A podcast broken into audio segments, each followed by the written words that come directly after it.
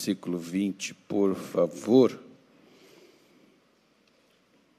Lá está escrito assim: E Jacó fez um voto, dizendo: Se Deus for comigo e me guardar nesta viagem que faço, e me der pão para comer, e vestes para vestir, e eu em paz tornar a casa de meu pai. O Senhor será o meu Deus. Guarde muito bem isso aí. E esta pedra que tenho posto por coluna será a casa de Deus, e de tudo quanto me deres, certamente te darei o dízimo. Veja bem, Jacó não foi o primeiro também não foi o último, a entender sobre o conceito de dar,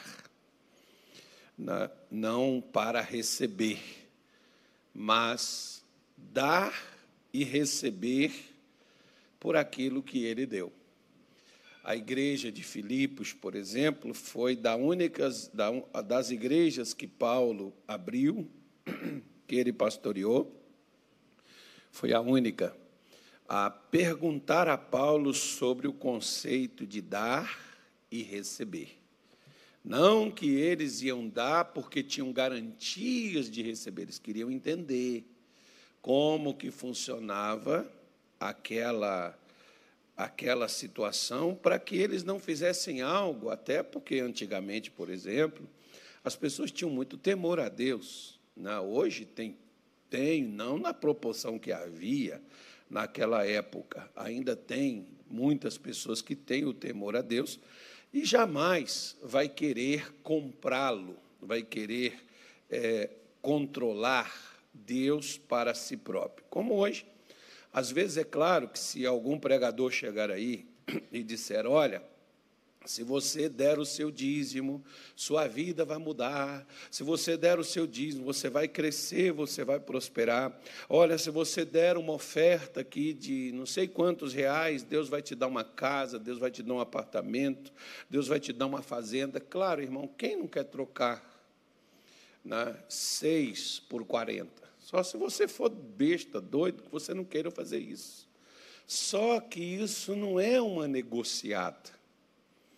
Isso não é algo simplesmente de que eu vou receber, eu vou fazer algo, eu vou fazer algo para receber, pelo contrário. Jacó, por exemplo, ele coloca aqui, ele diz exatamente assim: Se o Senhor me der, primeira coisa, o que Jacó tinha, com exceção de um azeite, e uma pedra que é, não era dele, mas estava lá, debaixo da sua cabeça. O que ele tinha naquele lugar? Somente isso. Só um pouco de azeite e mais nada. Ele não tinha mais coisíssima nenhuma, ele não tinha pão para comer, não tinha uma roupa, a roupa que estava no seu corpo. Ele não tinha nada no seu bolso para ele pegar aquilo e daquilo dali eu vou então oferecer isso aqui que eu tenho. Ele não tinha. Então ele não está ele não tá fazendo uma, uma troca com Deus. Ele não está pagando por algo para receber. Pelo contrário, ele está dizendo se o Senhor, do que o Senhor me der. Ou seja, ele tinha que primeiro receber para depois ele dar. Mas aqui tem uma coisa que eu quero que você preste muita atenção. Por que, que tem gente que não recebe para dar? E por que, que tem gente que dá e não recebe pelo que deu?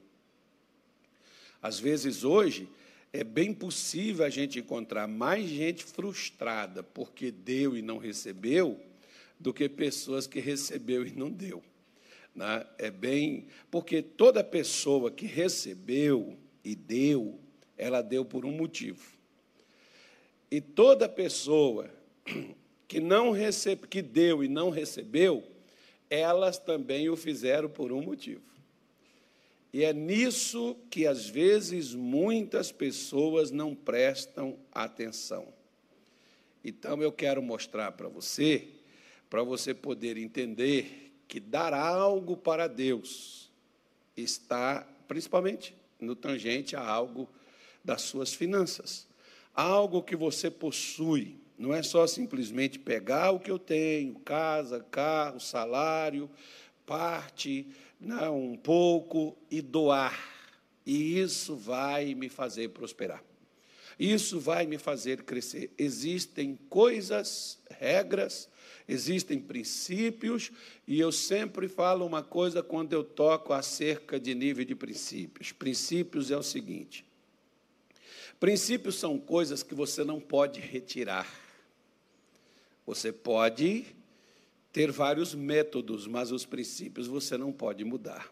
Como mais ou menos assim. Nós temos aqui neste prédio várias estruturas. Se nós tirarmos essa estrutura, que garantia teremos que esse telhado ficará na nossa cabeça? Nenhuma. Ele pode cair a qualquer momento. Ele pode cair? Pode, mas ele pode cair. Não há sustentação para ele. Assim são os princípios de Deus colocados na Sua palavra. A gente pode tirar? Claro, pode tirar. Mas qual a garantia do cumprimento da palavra dele? Nenhuma. Nenhuma. Ele não, não, Deus não pode garantir aquilo que eu e você mudamos, assim como o engenheiro, não, né, o, construtor, o camarada que edificou esse prédio aqui, ele não pode garantir o serviço dele se nós o modificamos. Agora, eu posso colocar uma parede ali no meio e deixar essa igreja só no meio? Posso. Eu estou mudando o, o, a estrutura do prédio? Não. Eu estou diferenciando ela, mas a estrutura está aí. Eu posso partir ele aqui, colocar uma parede aqui no meio? Posso. Vou mexer na estrutura? Não. Vai continuar a mesma coisa. Ele só estará repartido no meio. E, e, e vice-versa. Posso mudar o altar para lá e vocês ficarem para cá? Posso fazer isso. Não há problema nenhum. Né? Muitas igrejas nossas, por exemplo, a pessoa entra, vai lá, passa, o altar está lá na, na, na, na porta da rua. Né? Poderia, poderia, poderia fazer assim? Poderia. Podemos. Vamos mexer na estrutura? Não. Eu posso mexer naquilo que Deus colocou? Também não. Posso até mexer, mas garantia de funcionamento não terei. Aquilo conforme Deus criou, deve estar dentro daquilo que ele colocou, para que o efeito venha a ser surtido na minha vida ou na vida de quem quer que creia. E assim, quando a pessoa agir dentro do que Deus estabeleceu, essa pessoa verá retorno. Por isso, a primeira coisa que eu quero que você foque bem é justamente no versículo 21, não é nem no voto que ele fez, não. É o que ele está dizendo que aconteceria se ele recebesse, se Deus o guardasse, se Deus desse ele pão, desse vestes e desse ele passo para voltar à casa de seu pai. O que, que Deus seria para ele? Hã? Repita, por favor, em voz alta. Mais uma vez. Deus era o Deus de Jacó até então? Aí eu te faço uma pergunta. Ainda que ele tivesse, adiantaria ele dizimar? Sim ou não? Não. Porque Deus não quer o meu dinheiro. Antes de me ter. Algumas pessoas, elas ficam assim chateadas quando se toca sobre assunto de dinheiro na igreja. Mas eu vou tocar, você pode ficar chateado, quem quiser na live, quem quiser desligar, desliga, quem quiser ir embora também fica à vontade. Eu não vou aqui esfolar você, mas eu vou te esclarecer. Né? E antes que você fique assombrado, eu quero te dizer, Deus não quer só 10% do que você tem, não. Deus quer tudo. Ou é tudo, ou não é nada. Esse tudo, inclusive, inclui você. Não é só o que você tem. O Lázaro, por exemplo, tinha uma música que dizia assim: Tudo que eu tenho foi Deus que me deu, foi Deus que me deu. O pessoal até canta, mas às vezes não tem nem noção do que está cantando. Ou seja, se Deus deu para mim, eu sou apenas um mordomo daquilo que Deus me deu. Eu não sou o dono. Ele apenas me deu para que eu possa desfrutar, usufruir, posso até administrar o que ele me deu, mas com aquela orientação e aquela direção que ele me passa. Não é para fazer o que eu quero. Tem pessoas, por exemplo, que elas fazem pedidos de orações para Deus dar a elas condições de ter a casa própria, a pessoa levanta de madrugada, faz um propósito. Tem gente que faz corrente na igreja para Deus dar uma casa própria para ela, dar um carro. Isso é errado, pastor? Não. Tem gente que faz até consegue. Né? Agora, interessante. Difícil é você ver a pessoa fazendo um propósito com Deus, de Deus dar a ela condições dela contribuir na sua obra. Difícil até crente fazer isso. São poucos os que têm consciência de que isso não é uma obrigação. Isso, ah, eu vou ajudar a igreja, porque tadinho, a igreja está. Né? Outro dia eu estava conversando com o irmão, ele estava falando comigo assim, eu gosto de. Ah, ah, lá, foi lá no Belém do Pará. Ele chegou para mim, eu falou outro dia, mas foi logo bem ali, bem distante. E ele disse assim: eu gosto de ajudar, pastor, aquelas igrejas pequenininhas, aquelas igrejas assim, que não têm assim, né, muita relevância, aquelas para ajudar elas assim levantar. O que que senhor acha disso? Eu falei, eu não acho nada. Eu não estou aqui para achar nada. No máximo, no mínimo, eu só estou aqui para orientar. Eu só te digo uma coisa: você pode comer num restaurante e pagar no outro? Ele falou: Não, senhor. Aonde é que quando você come, você paga? Eu pago onde eu comi. Então, onde é que você deve dizimar? Você frequenta aquela igrejinha lá, então dizima lá, irmão. Você frequenta o igrejão lá, aí alguns dizem assim, mas essa igreja não precisa, que ela já está grande, ela já se estendeu. Querido, diz não é caso de necessidade, é caso de fidelidade. Eu não dizimo porque Deus está miserável, eu não dizimo porque Deus enricou, eu não dizimo porque as coisas de Deus estão tá grande. Não, isso não é isso. Não é baseado a fidelidade naquilo onde eu estou, aí eu vou fazer dessa forma, do meu jeito. Não, primeira coisa. Jacó estabeleceu um lugar onde é que ele seria fiel. Esta aqui será a casa de Deus. Eu já estou até passando para outra coisa, mas ele, ele mostra o motivo do qual ele traria ali a sua fidelidade. Não existia essa casa. Essa casa não estava pronta. Existia ali um terreno, existia ali uma pedra. Então, isso mostra que Jacó iria contribuir para que a casa de Deus tivesse os seus recursos necessários. Ou seja, ele está ele tá preocupado com uma coisa: contribuir com o crescimento da obra de Deus. Mas para isto, ele só poderia fazê-lo se ele tivesse recebido condições de tal. Deus não quer que eu tire da minha para colocar na dele, como alguns imaginam e andam colocando de fogo tudo que Deus dá. Deus não quer que você coma tudo que Ele te deu, como também Ele não quer que você gaste tudo que Ele deu, e Ele não quer que você contribua com tudo que Ele deu. Ele dá pão para comer, Ele dá a semente para semear. Ele não te dá só para comer, assim como também Ele não te dá tudo para semear.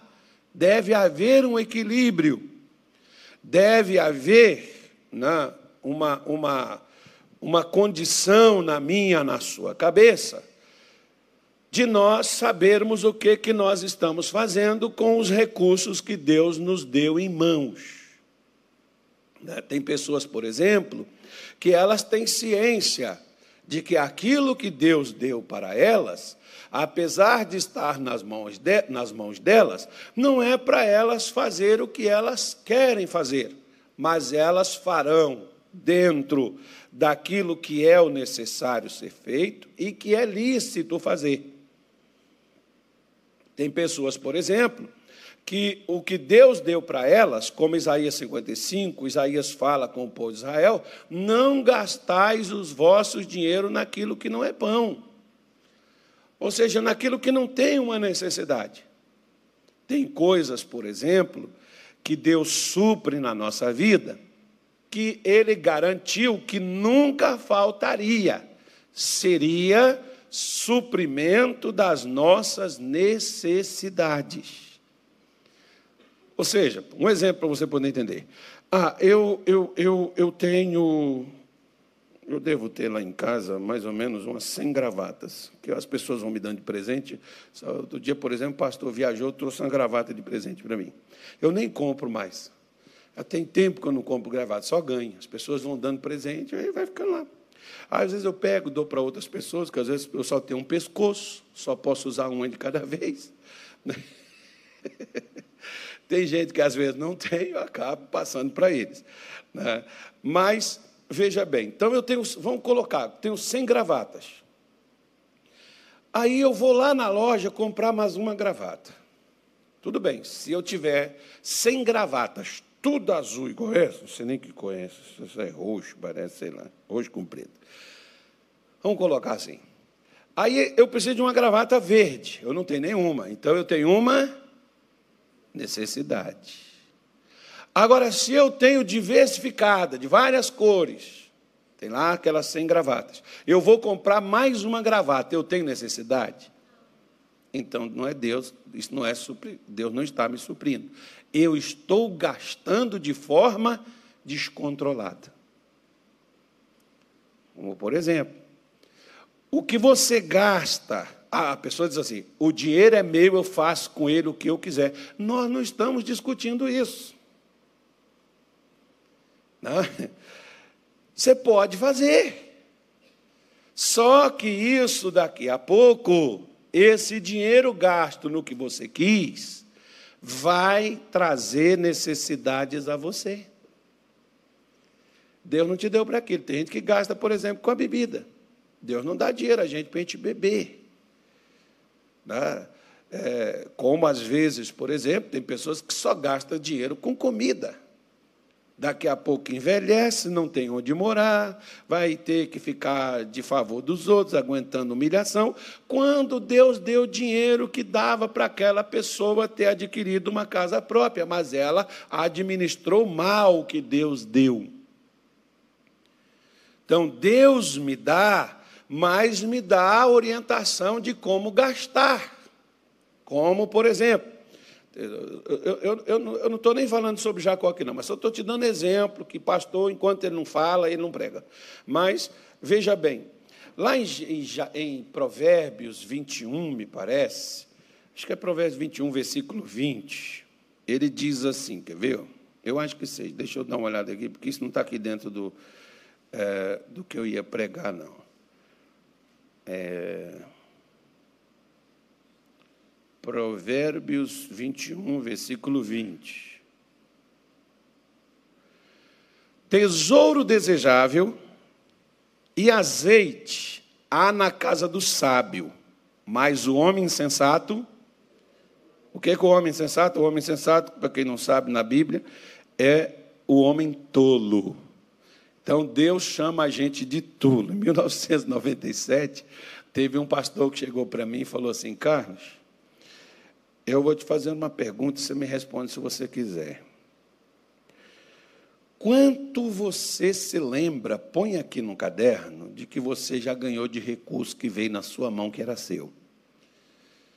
Aí eu me lembrei dos tempos quando meu pai me deu o primeiro pedaço de terra para me plantar eu tive uma das maiores colheitas na época. Né? Era um bom dinheiro. Eu bebi ele todinho, fechando boate, pagando né, bebida para os amigos, bares, festas, gastei tudo. E várias outras coisas. Deus me deu? Deu. Como que eu gastei? Como um tolo. Você já fez assim, por exemplo? Outro dia eu fiz isso com a doutora aqui. Ela sentou do meu lado, reclamou de prosperidade, eu mandei ela escrever o que, ela já ganhou e o que, ela estava ganhando, e mostrei para ela onde é que ela estava indo pelo ralo, o que ela ganhava, o que ela gastava. Por que, que ela nunca tinha dinheiro? Não é porque Deus não dava. É porque se você coloca dinheiro num saco furado, ah, o problema não é a quantidade de dinheiro que é colocado lá, o problema é o saco que não tem fundo. Pode colocar, vai sempre sumir. Assim, tem gente, por exemplo, que reclama, pastor, eu não prospero, pastor. Tá, ok, mas o que Deus te deu? Né, o homem inteligente, o homem sábio, ele tem o suficiente para viver. Olha, na linguagem de hoje, se você mudar esse texto aí, você vai ver, por exemplo, que diz: o homem inteligente tem o suficiente para poder viver na riqueza e na fartura. Eu não preciso ficar, olha, eu tenho que pegar aqui. Eu, eu não sei, ontem eu vi essa cena no mercado, eu fui no mercado comprar um negócio, e eu cheguei lá e eu, eu me lembrei de uma coisa. Mas, é, na hora, eu disse assim: bom, pode ser que não seja isso, né? É apenas a pessoa não quer, talvez, fazer as compras corretamente ali, mas o camarada pegou uma. Um, na, na, hora ali, na, na passar ali no, no caixa ali, o camarada passou uns negócios, uns, um pacote de trigo, tudo dele era um. Um pacote de trigo, um pacote de uma coisa, um pacote de outra coisa, um pacote de outra coisa, tal, tal, tal. Aí passou uma cabeça de cebola e uma cabeça de alho.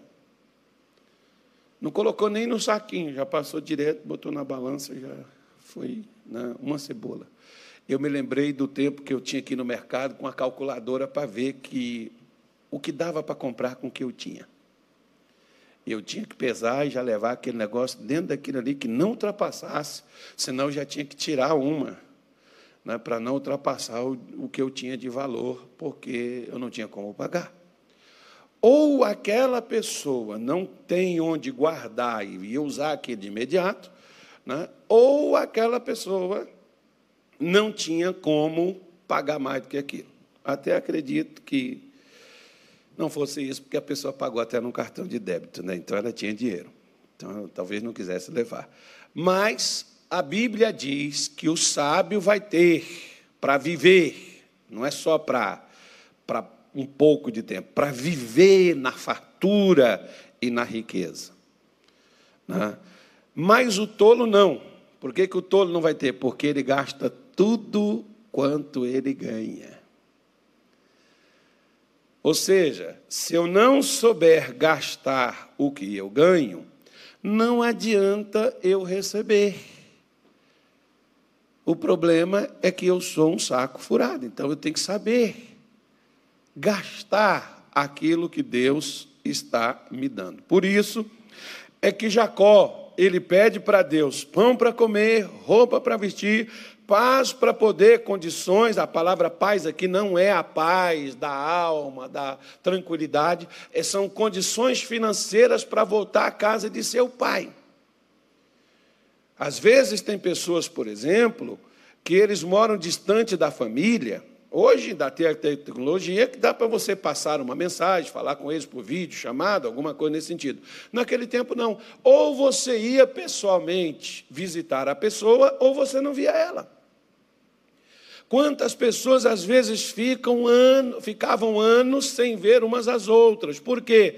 Porque não tinha recursos financeiros para poder ir até a casa da mãe, até a casa de um irmão, até a casa de um avô. Quantas pessoas não fazem isso por não ter condições financeiras?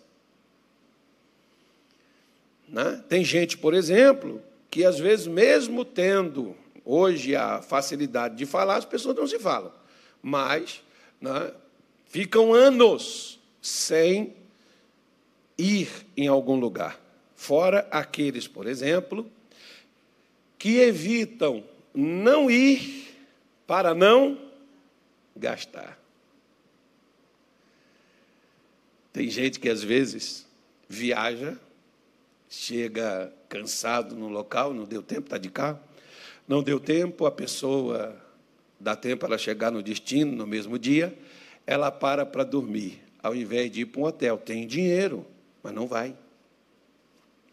Dorme com o carro, com a família, num posto de gasolina. Não, mas nós só vamos dormir aqui mesmo para a gente não gastar. O problema não é que não tem, é que evita gastar. E sabe o que, que acontece com essas pessoas? Elas morrem e outros gastarão o que elas levaram tempo guardando.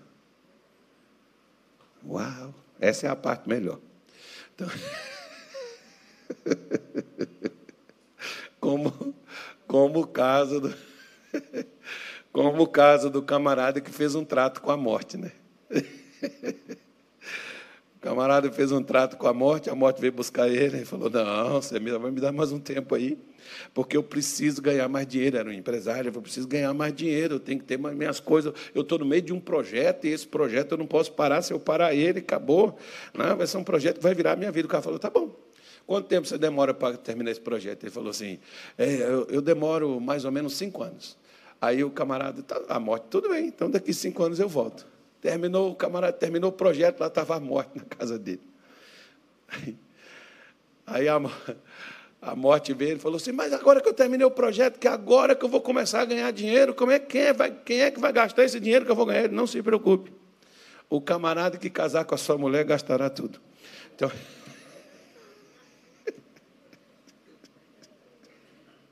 Então tenha, tenha cuidado, irmão. Tenha cuidado, cair guardando muita coisa. É por isso que eu gasto tudo que eu ganho. Se alguém casar, vai ter que trabalhar para sustentar. Então... eu estou trabalhando, poxa, vai trabalhar também. Fora que tem aqueles outros que deixam para os filhos. Não, é bonito você deixar, né? Deixar para os filhos. Mas os filhos pegam tudo, são todos organizados, pegam tudo e gastam tudo aquilo que o pai levou e a mãe levou anos trabalhando, suando, esforçando para poder dar para eles, eles não têm noção de quanto aquilo durou, suor, sangue, choro, e explode tudo aquilo acaba com todas aquelas coisas. É bom às vezes você trabalhar, ganhar, que você tem noção de quanto custa cada coisa para você. Cada bem que você possui, você tem noção. Tem pessoas, você pode ver, por exemplo, aquele camarada que passa num carro assim, num quebra-mola, a menos que ele não viu, né, mas ele passa num quebra-mola assim, com tudo, jogar o carro para cima, pode olhar que ele não é dono. Se ele não viu, é porque ele não é dono do carro, ele não está nem aí que o carro se arrebente. O dono não passa porque ele sabe quanto custa, custa as peças do carro dele. Né, irmão? Então a gente deveria agir como dono. Né? Mesmo que você pegou o carro da mãe, do irmão, do amigo, alugou o carro num lugar, ah, mas eu estou pagando. Mas dirige como se você fosse o dono. Não é que está pagando, que tem que estragar e quebrar. Mas vamos voltar lá para Jacó. Que Jacó pega, no final de tudo, que ele pede pão, que ele pede roupa para vestir, ele pede condições de voltar à casa de seu pai, ele diz assim: O Senhor será o meu Deus. E essa pedra que eu estou pondo aqui será a casa de Deus, e tudo que o Senhor me der, eu te darei o dízimo. Ele não diz assim: Eu vou dar o dízimo para o Senhor me dar pão para comer, o Senhor me dá roupa para vestir, o Senhor me dá condições de ter isso. Ele não disse isso. Se alguém te disser isso, está colocando na frente o que foi falado e o que foi feito por Jacó. É por isso que, às vezes, hoje, dentro das igrejas, tem pregadores e tem ovelhas. Eu chamo isso a fome com a vontade de comer. O pregador, ao invés de esclarecer, tirar as dúvidas para que a pessoa possa fazer, às vezes ele faz mais. Olha, irmão, se você fizer esse voto com Deus aqui, de você começar a dar o seu dízimo a partir de hoje, Deus vai te dar a sua casa, Deus vai te dar seu carro, Deus vai pagar todas as suas contas, sua vida vai mudar. Ora, se eu tiro 10% do que eu ganho dou para Deus, e Deus vai suprir toda a minha vida, irmão, quem é que não quer isso? Qualquer tolo vai querer isso aí. Só que não é isso que a Bíblia propõe, não é isso que a palavra de Deus está dizendo, pelo contrário. Muito pelo contrário. O que Deus está colocando e o que Deus está mostrando, o que Jacó, por exemplo, mostra para nós, é que antes dele dizimar, a primeira coisa que ele tinha que se tornar era de Deus. Para Deus ser o meu Deus, então eu tenho que ser, para Ele ser meu pai, eu tenho que ser seu filho. Se eu não me tornar filho, não há como Ele me assumir como pai. Se Ele não me assume como pai, qual a obrigação que Ele tem com um filho que não é dele? Você trabalha para sustentar filho dos outros? Duvido mas pelo seu, você estraga a sua mão, estraga a sua vida, você, você, você corre atrás, você não dorme, você deixa de comer para colocar na boca do seu filho. Porque é assim que a gente faz com os nossos filhos. Tanto é que Jesus pegou isso como exemplo. Se nós que somos maus sabemos dar boas coisas para os nossos filhos, quanto mais o nosso Pai Celestial dará boas coisas àqueles que lhe pedirem. Então ele diz que nós, sendo humanos, somos maus. Maus por quê? Mal porque nós só damos para os nossos filhos.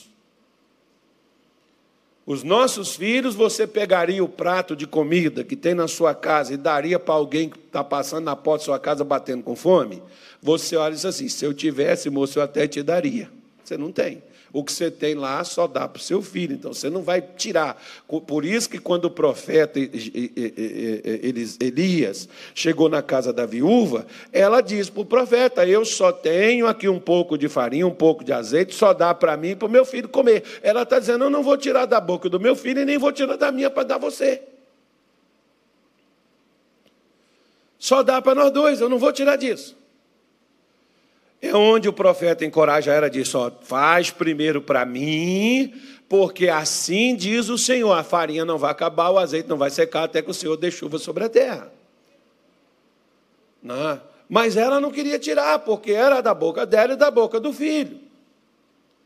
Da mesma forma, é como Jacó está estipulando: se o Senhor me der, o Senhor, primeira condição, o Senhor será o meu Deus. Se ele se tornasse o Deus para Jacó, então Jacó estava se tornando dele. Não adianta você dar nada da sua vida, nem tempo, nem valor, nem dinheiro, nem nada, se Deus não tem você na mão. Pode ver que toda pessoa que reclama, que ajuda a igreja, Toda pessoa que reclama que fez as coisas na igreja, que deu para a igreja quantidade de dízimo, quantidade de ofertas, tem gente que até marca, né, irmão? Tem gente que parece assim que dar as coisas para a igreja se tornou um favor. Que ela está fazendo uma coisa demais, que ela é uma pessoa muito legal, porque ela está ajudando a igreja. Deus não está pedindo ajuda. Eu preciso entender que dizimar e ofertar na casa de Deus é um ato de reconhecimento de quem é o meu dono. Como assim, pastor? Simples. Quer ver? Lucas capítulo 4, versículo 6. Bora lá. Agora eu vou começar a falar de Jacó. Lucas 4, versículo 6. Diz assim: E disse-lhe o diabo: dar-te-ei a ti todo este poder e a sua glória, porque a mim me foi entregue e dou a quem eu quero. O que, que o diabo tinha mostrado para Jesus aí? O que, que ele tinha mostrado para ele? Todos os reinos da terra. Tudo. A terra foi dada a quem? A terra foi entregue a quem? Não. A terra foi entregue ao homem. Deus fez a terra e tudo que nela há e entregou ao homem. Tanto é que o salmista, no Salmo 115, o versículo 16, ele diz: Os céus dos céus são do Senhor, mas a terra ele deu aos filhos dos homens. Então a terra é de quem? Foi dada inicialmente para quem? Para os homens. Só que o homem, o homem chamado Adão, ele se vendeu, ou seja, ele se entregou, se a terra era de Satanás. Muito fácil. Até uma vez eu vi uma comparação que um pastor fez, muito bonito, gostei, achei legal, copiei. Né? Então, é, ele falando do escravo. Então, veja bem, se você, por exemplo, isso aqui acontece muito no casamento, você pode ser um pobretão, mas uma moça rica, abastada, gostou de você, casou com você, comunhão parcial de bens, né? Ou como é regime universal de bens. Tudo que ela tem agora se tornou seu. Você casou com ela, seu marido dela, agora tudo é seu. Se tudo foi entregue para Adão, Adão se entregou para Satanás. Então tudo que Adão tinha se tornou de quem? Satanás adquiriu a terra comprando apenas uma pessoa. Ele não comprou a terra. Mas ele adquiriu o dono da terra. Se ele adquiriu o dono, então tudo que o dono tinha se tornou dele. Por isso que ele está dizendo aqui para Jesus: tudo isto aqui eu te darei, porque isso aqui foi me entregue, isso aqui foi dado para mim. Isso aqui é meu. Então você veja bem que Satanás passou a ter o ser humano como sua propriedade. Adão podia plantar? Podia. Adão podia comer? Podia. Mas tudo que estava nas mãos de Adão estava por consequências nas mãos de quem? Do diabo. Porque o diabo era o seu dono. Quando foi que Satanás se tornou o dono de Adão? Quando Adão escolheu por opção, entenda bem, Adão escolheu por opção quem ele obedeceria. Deus chegou e disse: Não coma, se comer, morre. Satanás chegou e disse: Coma, porque não tem nenhum problema, você vai se tornar igual a Deus, vai ficar até maior do que ele. Quem foi que, Satan... Quem foi que Adão escolheu para obedecer? Hã? Quem que ele escolheu para obedecer? O diabo. Segunda carta de Pedro, capítulo 2, verso 19. Vamos ler aí, vamos ver o que está escrito lá. Segunda carta de Pedro. Prometendo-lhes liberdade, sendo eles mesmos servos da corrupção. Porque de quem alguém é vencido, do tal se também faz servo, ou se torna servo. Se você foi vencido por alguém, você se tornou servo de quem venceu você.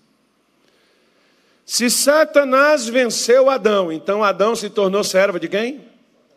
Agora, se, se, se, se Adão tivesse continuado obedecendo e servindo a Deus, o que estava na mão de Adão, por consequência, estava na mão de quem?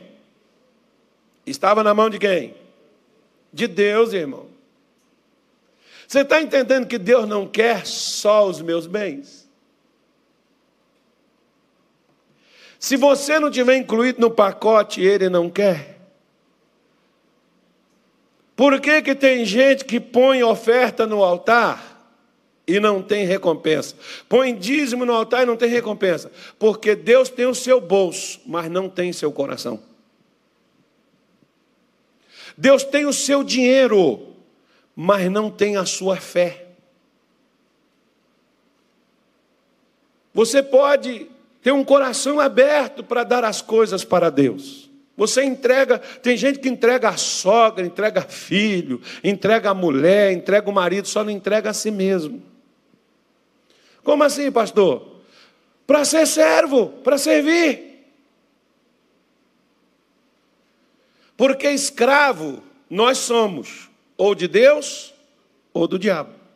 Você escolhe qual o Senhor que você quer que domine sua vida.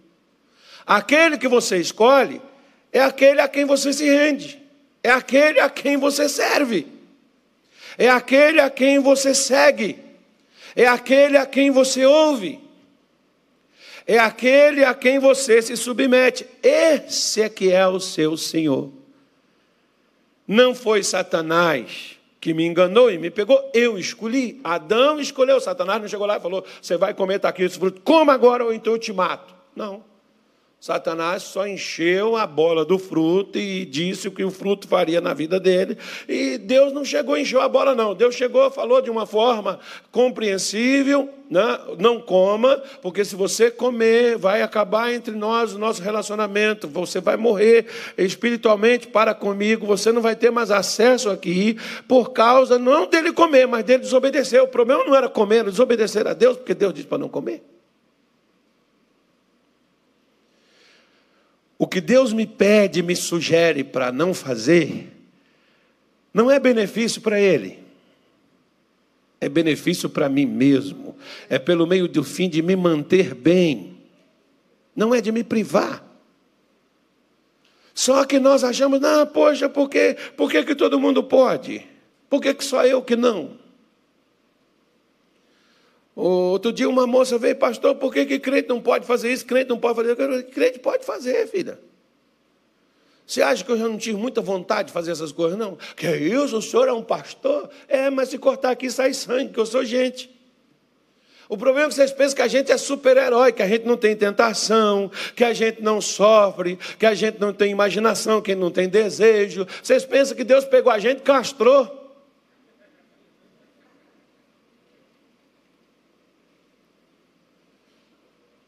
Deus mandou a gente resistir o diabo, mas mandou a gente fugir das tentações. O diabo você resiste, o diabo você enfrenta, mas as tentações você foge. Mas tem gente que pensa assim: não, não, essa pessoa aí, que ela é de Deus e tal, ela não sofre as coisas, ela não enfrenta o que eu enfrento, ela não sente o que eu sinto, ela já está no altar, ela já é de Deus. Ah, meu filho, não lembra de Davi, não? Como segundo o coração de Deus, a tentação foi lá. Não vê Jesus aqui ó, no deserto. Está lá com 40 dias, cheio do Espírito Santo. Tinha sido batizado no Espírito Santo há 40 dias atrás. Satanás chega lá para poder tentar o homem. Porque todos nós somos tentados, mas você tem o direito de recusar ceder à tentação, como você tem o direito de aceitar ela. Só que se você aceita ela, você foi vencido. E se você foi vencido, tudo que é seu está na mão de quem te venceu. Por isso, ó, olha para mim. Sua família está na mão de quem? Na mesma mão que você também está.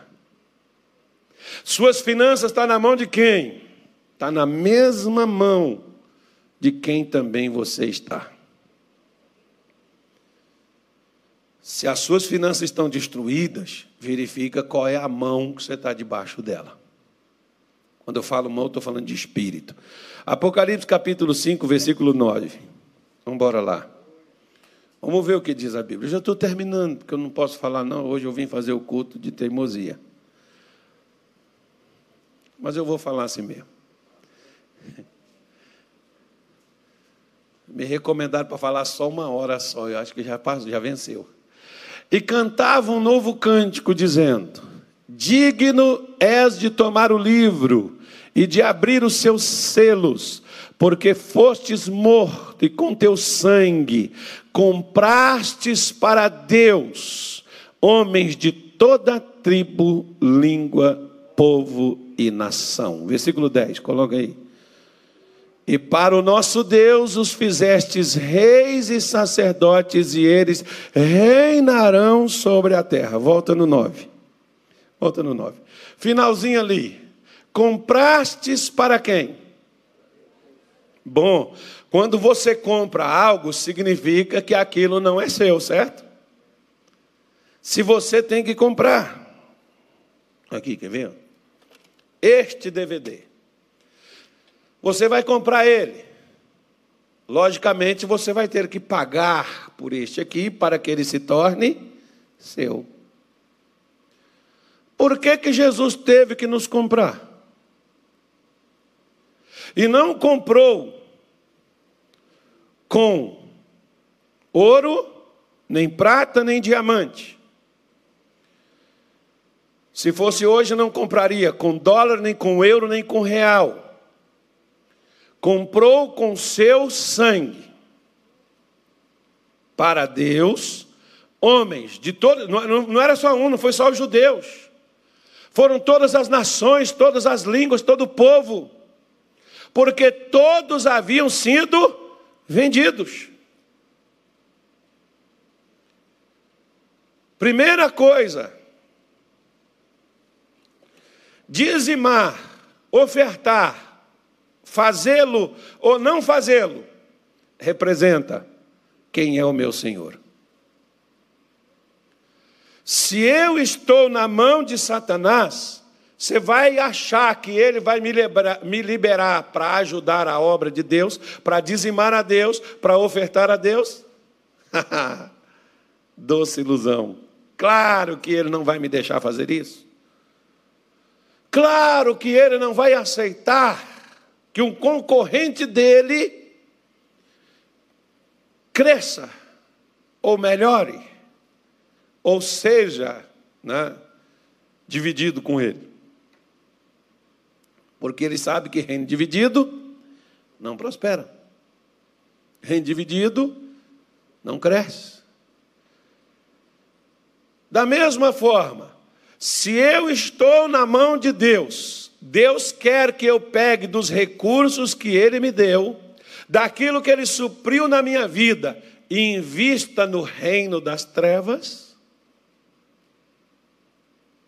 e sirva a Satanás com o recurso que ele me deu, porque ele vai encher as minhas mãos e vai continuar barrotando os meus cofres de grana, porque eu dou dízimo, porque eu tenho um bom coração, eu dou ofertas na igreja, eu sou uma pessoa que ajudo na obra. Você acha que Deus vai fazer isso? Você está enganado. Como diz a minha mãe, espere sentado, porque em pé você vai cansar. Já tem gente que já está cansado já.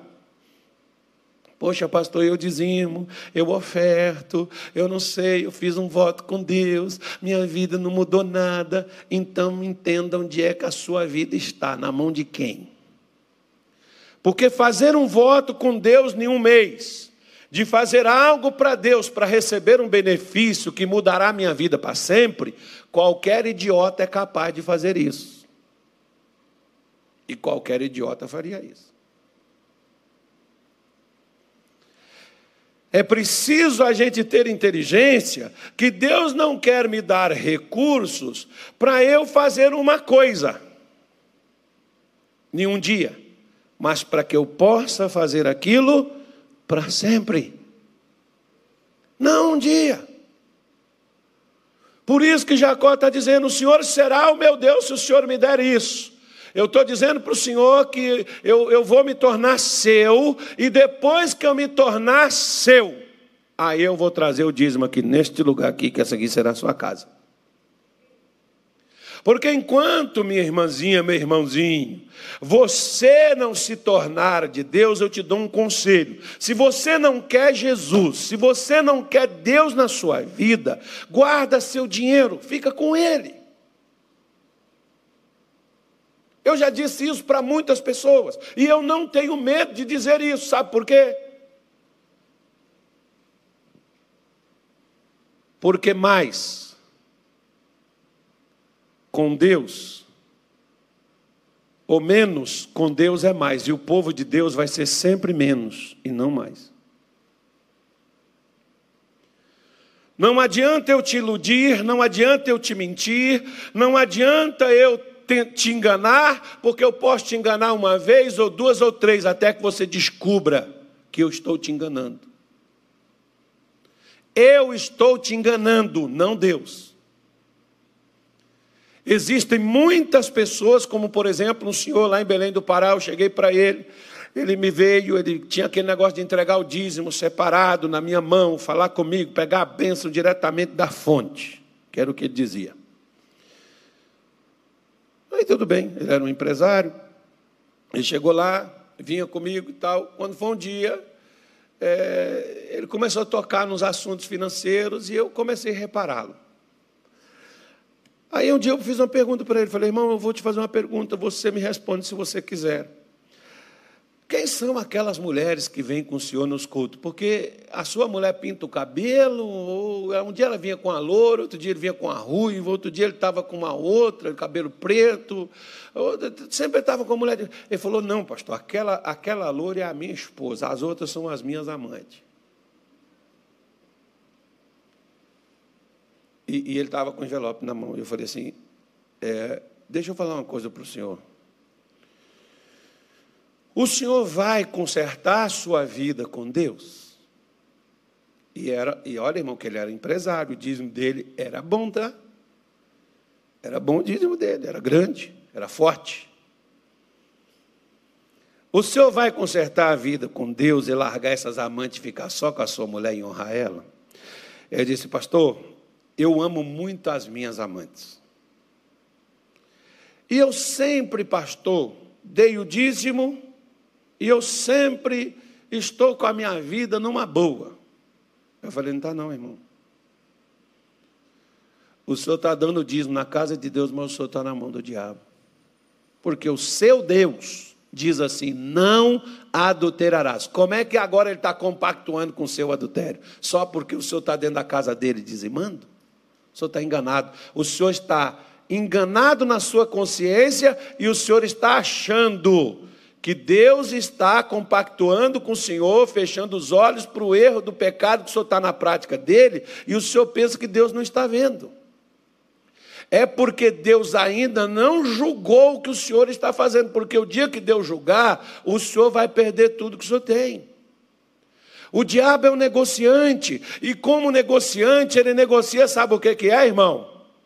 Não é empresa, não é casa, não é fazenda, não é empregos rechochudos, gordos, grandes. O que o diabo negocia chama-se alma. E alma ele é capaz de dar o mundo por um ele ofereceu para Jesus. Você acha que se ele ofereceu para Jesus o mundo para ter a alma dele, você acha que ele não me oferece o mundo para ter minha alma? Para ter a sua? Só se você for idiota. Ele vai cumprir o acordo? Claro que não. Inicialmente ele vai deixar você se empolgar e achar que ele está dentro do acordo contigo. Depois ele vem e puxa teu tapete, já era. Você está na mão dele para eternamente. Tudo por quê? Porque a ganância, né, a, a, a, a minha avareza, que a Bíblia chama de idolatria, porque tem crente que ele não idolatra santo, mas ele idolatra bens, ele idolatra dinheiro não dou, porque eu vou dar o meu dinheiro para pastor comprar isso, para pastor comprar aquilo. E eu sempre dei e eu nunca perguntei o que fizeram com o meu dinheiro, sabe por quê? Porque eu não dou para pastor. Eu entrego para pastor. Caso você não saiba, a sua Bíblia, no capítulo, acho que é 7 ou 8 de Hebreus, se não me falha a minha memória, mas está lá no livro de Hebreus, depois você pode pegar 7, 8, 9, 10, pode ler que vai fazer um bem danado para você bem gostoso, danado não faz, danado de bom, né? melhorando aqui o, o, o, linguajar. Então você pode ler, porque ele diz assim: ali se entregam, recebem dízimos homens que morrem. Eu, pastor Nilton, um dia a gente vai morrer, a gente não vai estar mais aqui. Tem pastor que já pregou aqui, que já morreu, não está mais aqui. Recebeu dízimo da sua mão mas ali se testifica aquele que vive para todo sempre. Quem é que vive para todo sempre? Jesus de Nazaré. Então, quando você entrega o dízimo aqui na igreja, o primeiro que recebeu o seu dízimo não foi o pastor que pegou na mão, foi Jesus a quem você decidiu entregar. Mesmo que o pastor pegue o dízimo e nem abençoe, nem mostre, nem apresente para Deus, eu já apresentei ele para Deus, aprendi isso desde que me converti. Senhor, aqui está a minha fidelidade. Muito obrigado, porque antes eu não tinha nada nem para comer. Hoje eu tenho algo para poder oferecer. Obrigado, porque o Senhor eu não estou sendo obrigado a te dar 10%, porque na realidade eu entreguei 100%. O senhor pode fazer o que o senhor quiser. Se o senhor quiser matar isso aqui, o senhor mata. Se o senhor quiser engordar isso, o senhor engorda. Se o senhor quiser levar para onde o senhor quiser, o senhor leva. O que o senhor quiser fazer, o senhor faz, porque eu sou seu. Prefiro ser o seu servo do que ser o servo de Satanás. Porque eu posso servir Satanás e ter o mundo. Eu posso servir a Deus e não ter nada, mas tenho tudo, porque nada me faltará. A escolha é minha. Eu escolho o meu dono, porque eu fui comprado, foi pago um preço pela minha vida. Eu decido de quem eu quero ser servo.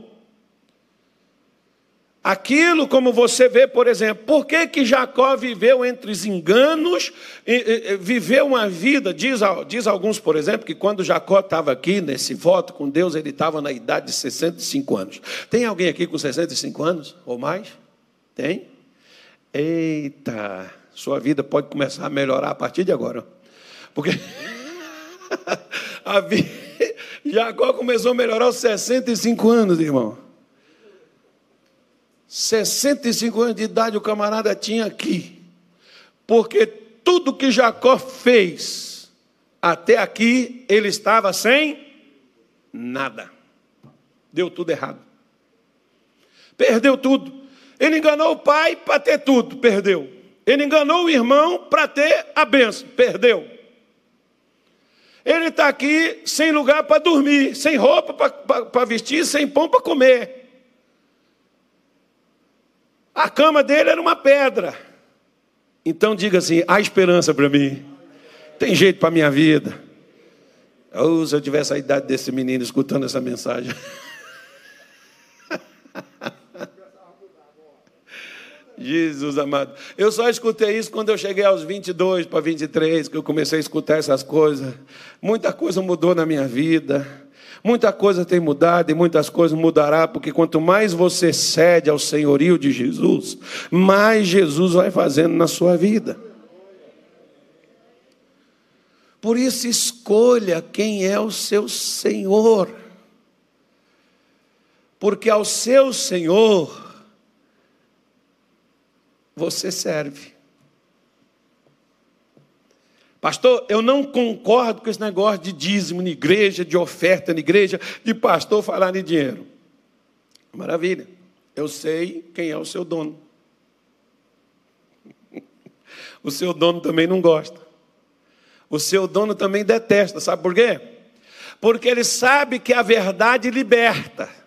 Como ele não quer que eu seja livre, é melhor ele me manter preso na minha própria ignorância porque a maior adversidade do homem não são os problemas da vida, mas a ignorância que ele tem dentro da sua alma. É isso que o prende. Por isso é que Jesus nos comprou para Deus, porque nós tínhamos sido vendidos. E uma vez vendidos ao poder do inimigo, tudo que era nosso estava nas mãos dele. É por isso, irmão, que aceitar Jesus, né, muita gente aceita, mas aceitar o domínio de Jesus sobre você, pouca gente aceita. Se Jesus não te domina, não é o seu Senhor, ele também não é o seu pastor. O Salmo 23, o salmista diz assim: O Senhor é o meu pastor. Antes dele ser o meu pastor, ele tem que ser o meu Senhor. Se ele é o Senhor, é porque ele é o dono. Se ele é o dono, então ele será o meu pastor, e como pastor, ele me levará aos pastos. Não é escassez, não é miséria. Miséria Israel teve no Egito, Deus tirou eles, e lá em Deuteronômio 8, depois você leia na sua casa, Deus tirou eles para uma terra onde eles não comeriam seu pão com escassez, terra onde manava leite e mel. Na miséria eu vivia. Se Deus me tirou de lá e me trouxe para cá, é para me mostrar o que, que é que tem aqui, do qual Ele não quer que eu só saiba, mas que eu desfrute. Mas para eu desfrutar do que tem aqui, Ele tem que estar no controle da minha vida e não eu. Eu não vou, eu não faço, eu não quero, eu não aceito, eu não creio. É um direito meu. Mas também eu não posso obrigar que eu não faço, eu não quero, eu não, não, não, não, não aceito dessa forma, e ele então ter que me abençoar só porque eu estou aqui dentro. Como muitos crentes assim o querem. Não fui eu que escrevi a Bíblia, tá, irmão? Está nela. Por isso, Vem o versículo e diz: guia-me mansamente, guia. Ou seja, se ele está me guiando, é porque eu estou seguindo eles. Eu, eu, não posso sair, por exemplo, quando, eu, quando eu não conhecia aqui no Cuiabá, o pastor Nilton saía comigo. Não, o pastor Nilton comigo, ah, por aqui, pastor. Ele era o que meu? Meu guia. Eu não sabia onde, onde, onde que chega, para onde que vai, vira à direita, vira à esquerda, para onde que entra. Né? Depois eu conto vocês uma história que eu deixei o pastor Nilton na padaria aí. Ele veio correndo. Essa foi, essa foi demais. Larguei o guia para trás. Acho que eu li o que o profeta falou: não confiei no seu guia. E eu acertei o caminho de volta, sem o guia. E quando eu cheguei aqui, eu estou achando que o guia está sentado atrás, só estava calado, né? Já que eu estava acertando o caminho, o guia não falou nada. E eu estou conversando com ele lá atrás, e ele não falou nada. Quando eu olhei para trás, cadê o homem? Eu tinha largado o guia para trás. Irmão, não largo o guia para trás, não. Volto para buscar o guia. né? Então, não deixe que Jesus seja apenas o seu pastor. Ele tem que ser o seu Senhor. Isso não é uma obrigação. Isso é uma submissão voluntária. Por isso que quando Deus fala de, de, de ofertas, de doações com o seu povo, Deus diz assim para eles assim, ó. Dizei, como lá, por exemplo, em Gênesis, eh, Êxodo 25, Êxodo 35 se repete, Deus chega para Moisés e diz assim: Dizei ao povo de Israel que me traga uma oferta aquele cujo coração mover-se voluntariamente. Dele tomareis ouro, prata, cobre, aí Deus vai nomeando. Tem pessoas que dizem assim: onde é que está escrito na Bíblia que Deus numera oferta, que Deus põe valor? Ora, vai lá e vê quanto é que está uma grama de ouro, quanto é que está uma grama de prata, quanto é que está uma grama de, de cobre, e você vai ver que isso é específico. Então, se tem aquele pastor que diz assim, ó, aquele que Deus está falando no seu coração de você dá X. Está na sua Bíblia, está especificado aí. Ó. Valores. Só para quem questiona, tá, irmão? Que eu sei que vocês não questionam, não. Mas tem pessoas que questionam. Né? Tem pessoas que questionam. Por que, que você, não, você não tem que fazer? Você não é obrigado. Ninguém está pondo uma arma na sua cabeça e te mandando fazer. Por que, que Deus abençoou Jacó? Primeira coisa, Jacó não queria só ter pão para comer, roupa para vestir, paz para voltar à casa de seu pai. Ele queria ter um compromisso com Deus, porque a palavra voto, ela significa compromisso compromisso. Se eu não quero compromisso com Deus, não é do meu direito, eu posso exigir, mas eu não tenho direito de exigir que Deus me abençoe com o que Ele tem. Posso exigir? Posso. Ele pode me dar? Nós vimos aqui do filho pródigo. O pai não entregou os bens para o filho? Entregou ou não entregou? Entregou. E o que, que adiantou ele dar os bens para o filho e o filho perder tudo? E por que, que o filho perdeu tudo? Lembra o que Jacó falou, voltando lá para Gênesis 28?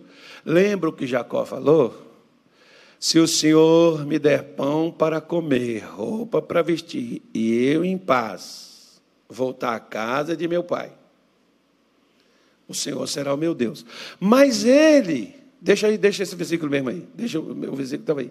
Mas ele, antes de pedir roupa, roupa para vestir, pão para comer e paz para voltar à casa de seu pai, condições de voltar à casa de seu pai, ele diz: ó,